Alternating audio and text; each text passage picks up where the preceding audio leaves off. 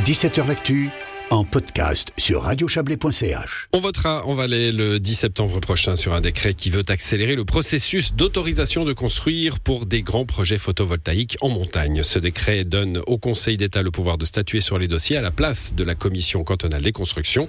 Il prévoit aussi de lever l'effet suspensif en cas de recours. Le projet ne serait donc pas stoppé le temps de la procédure de recours. Ce débat est le premier en Suisse, mais tous les cantons devraient avoir à se positionner sur cette question.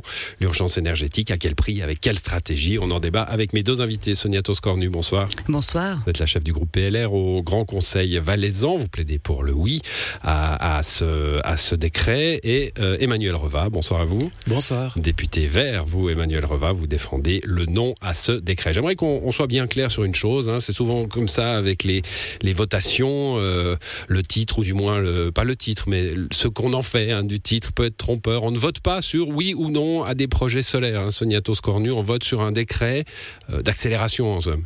Tout à fait. Nous votons sur la procédure, c'est-à-dire que le Conseil d'État est à même d'être la première instance pour autoriser oui ou non ces panneaux solaires. Ce qu'il faut savoir, c'est que si ce décret est refusé, on pourra toujours construire des panneaux solaires alpins. En revanche, on sera privé des subventions fédérales. Alors, Emmanuel Reva, euh, sur cet aspect-là, euh, c'est pas pour ou contre les projets, euh, les projets alpins, on est clair. Alors, effectivement, on vote sur un décret qui détermine euh, principalement la procédure euh, cantonale, qui est liée à la loi urgente, qui est décidée au niveau fédéral. Après, je pense que c'est difficile dans des sujets comme euh, de tels que celui-ci de démêler complètement la forme du contenu. Et il y a évidemment un lien entre les deux. si on vote sur un décret qui facilite ou qui accélère quelque chose qu'on ne souhaite pas, eh bien finalement, on vote en même temps sur la forme et en même temps un petit peu sur le contenu. Il y aura en tout cas une forte valeur symbolique à ce vote. Expliquez-nous, Sonia Tos, pourquoi vous dites on perdra les, subventions fédérales. Pourquoi? Parce que d'autres les prendront avant, c'est ça? D'une part, parce que les premiers servis, euh, les premiers annoncés seront les premiers servis, et d'autre part, il y a un délai qui est fixé au 31 décembre 2025 pour toucher ces subventions. Le 10% de ces installations doivent être opérationnelles.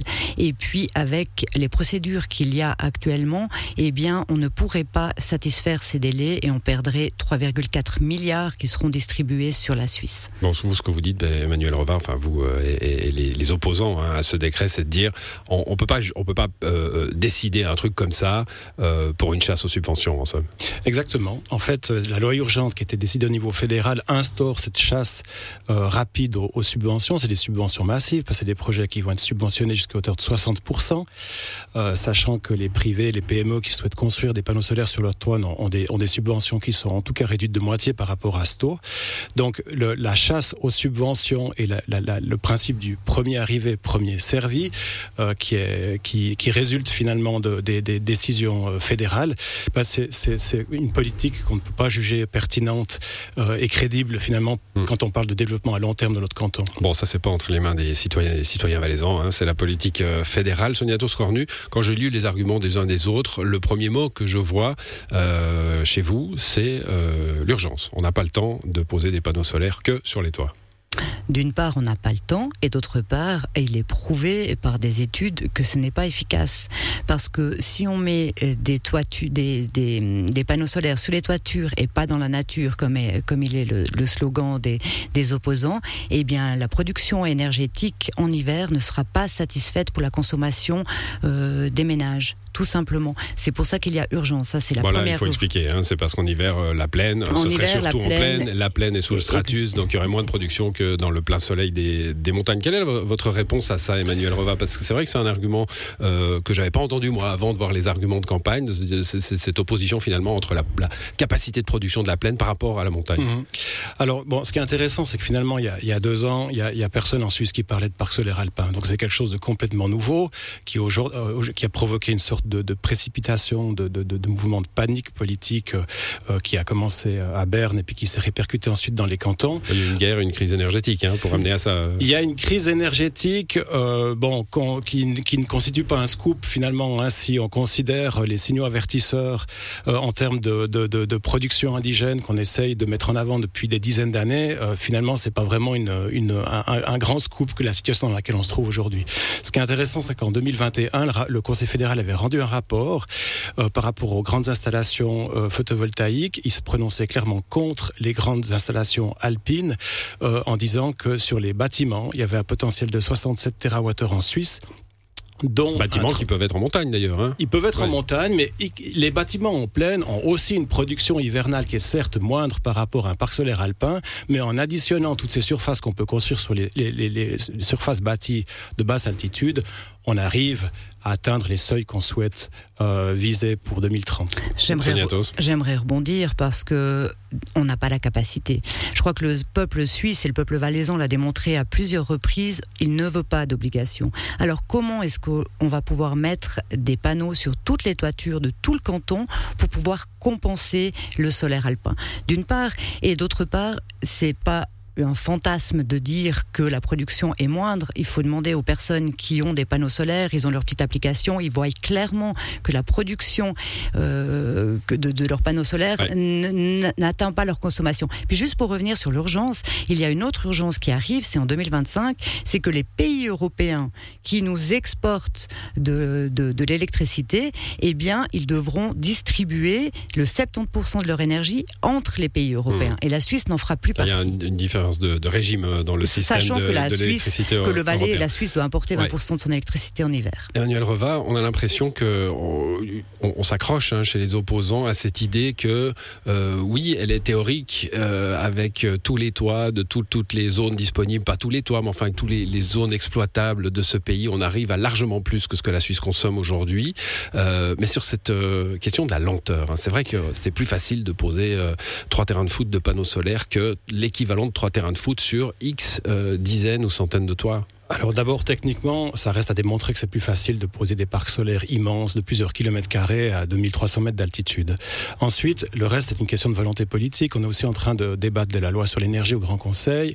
En février, lors de la première lecture, il y a eu quand même pas mal de propositions pour non pas obliger, mais inciter, faciliter, fournir des outils qui permettent un développement rapide du solaire sur les toits. Honnêtement, tout a, été refusé par le Parlement. Il y a un peu une sorte de schizophrénie de la part de la politique où d'un côté on bloque le développement du solaire sur le construit et puis d'un autre côté maintenant on se précipite dans cette brèche parce qu'on a l'impression qu'on peut conquérir d'immenses espaces mmh. où il n'y a rien. Bon là on arrive à la question de, des entreprises privées. Hein. Euh, euh, Sonia c'est vrai qu'on a l'impression que les gens qui veulent installer des panneaux solaires sur leur toit, bah, ça a été euh, facile à un moment donné, ça l'est beaucoup moins maintenant. En tout cas, ça, c'est beaucoup moins encouragé qu'avant parce qu'il y a une, un, gros gâteau à, à prendre pour pour des entreprises privées qui ont souvent des actionnaires publics Non, je ne crois pas. Euh, on parle de difficultés. Moi, je ne verrai pas une difficulté technique. Je vois une difficulté au niveau des procédures. On a un exemple très concret dernièrement avec Mon Noble, euh, un citoyen qui veut poser des panneaux solaires. On interdit euh, parce que c'est dans une zone, une zone telle et telle. on a des procédures qui sont beaucoup plus lentes. Et puis, ce décret ne va pas résoudre cette procédure au niveau des, des, privés. Et encore une fois, je crois qu'il faut être clair. Les, les gens qui ont des panneaux solaires, ils ne peuvent pas, avec leur production, assumer leur consommation l'hiver. On va avoir un gros problème l'hiver avec, euh, avec le manque d'électricité et nous devons trouver des solutions. Et, cette solution-là, pour nous, elle, est la meilleure. Et puis quand on parle de 15 terrains de foot, moi j'aimerais qu'on remette les choses dans le, dans le contexte parce qu'on est parti sur une campagne qui est très émotionnelle. Comme toutes les campagnes. Comme toutes les campagnes, effectivement. si l'on prend à l'échelle du Valais, si les sept projets qui aujourd'hui répondent aux critères se faisait en Valais, ça couvrirait le 0,05% du territoire valaisan. Et on n'est encore pas sûr que les sept projets seraient acceptés par Berne. Manuel Reva, on a, on a euh, dans, dans la population une impression. Alors, vous m'avez pas tellement répondu sur les entreprises privées, hein, Sonia J'aimerais quand même que vous le fassiez. Euh, on a, dans, dans, en tout cas, euh, pour, pour, les quelques discussions que je peux avoir, on a cette impression qu'aujourd'hui, le gâteau solaire est à prendre et que les grandes entreprises électriciennes ne veulent pas qu'il soit dispersé dans la population, mais bien garder leurs prérogatives sur l'électricité dans ce pays Non, je crois pas. Je crois que c'est un, fantasme populaire. Il se dit beaucoup de choses. C'est un petit peu la théorie du complot, un petit peu comme, comme pendant la pandémie. Moi, je crois qu'il faut rappeler peut-être que c'est effectivement des entreprises valaisannes qui pourront travailler. C'est des entreprises qui vont créer de l'emploi, qui vont remettre des revenus fiscaux. Si on prend les FMV ou autres qui sont en main de l'État, parce que les opposants ont aussi cité FMV, eh bien moi, en tant que contribuable et consommatrice, je préfère payer payer cet argent-là à des, des entreprises valaisannes que d'engraisser le nucléaire français ou le charbon allemand. Emmanuel Reva sur cette question des, des grands électriciens.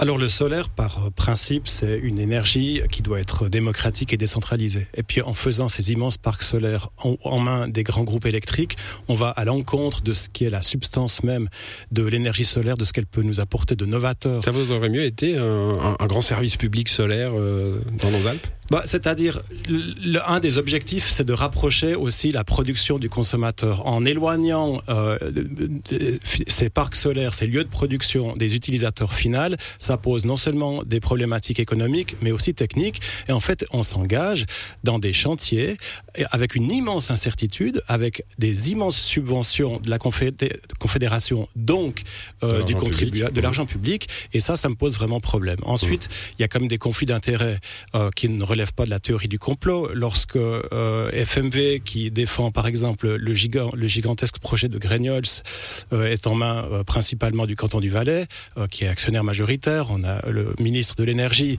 qui va prendre des décisions sur les projets solaires, puisque c'est le département en charge de l'énergie qui mène les procédures. Ça, c'est le décret qui le veut. Il, il bon, a priori, ça reste quand même dans un circuit d'argent public, quoi. Ça va pas engraisser des, des, des privés. Alors moi, Ou pas le, que en tout cas. Non, mais c'est-à-dire la, la, question c'est où est-ce qu'on dirige les flux financiers finalement. Et puis là, ces milliards qu'on qu dirige vers ces immenses parcs solaires, c'est de l'argent qui n'est pas destiné aux privés et aux PME qui souhaitent installer des panneaux solaires sur leur toit. Mais bien sûr que c'est peut-être pas au privé, mais c'est pas le but de la loi fédérale de donner des subventions au privé d'une part. Et puis, encore une fois, cet argent, il, reste en Valais et c'est pas le ministre de l'énergie qui va décider de ces projets, puisque les services vont tous vraiment tous être consultés par rapport à ces procédures. Et in fine, c'est le Conseil d'État qui sera la première instance. Et les lois, encore une fois, ne seront pas mmh. abrogées. Il y a et un ça, droit de recours. Hein, le droit de recours reste, le droit, le droit de, de votation dans les communes et reste. Mais pourquoi reste Parce qu'en en, gros, il y a un droit de recours, mais on peut passer outre. On peut avancer dans le projet quand même.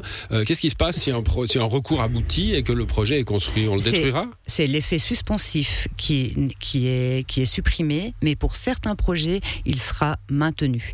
Mmh d'une part, et d'autre part, ce que je trouve très intéressant dans ce décret qui n'existe pas aujourd'hui, c'est que, in fine, c'est toujours les communes sites qui auront le dernier mot. Et je crois qu'on doit faire confiance des à ces communes. Avec des votations communales. Avec des votations, oui. assemblée primaire, législative. Alors, par rapport à cet aspect démocratique, moi, je pense que le, le fait que le, le, peuple valaisan vote sur ce décret, ça, c'est vraiment un acte qui est démocratique.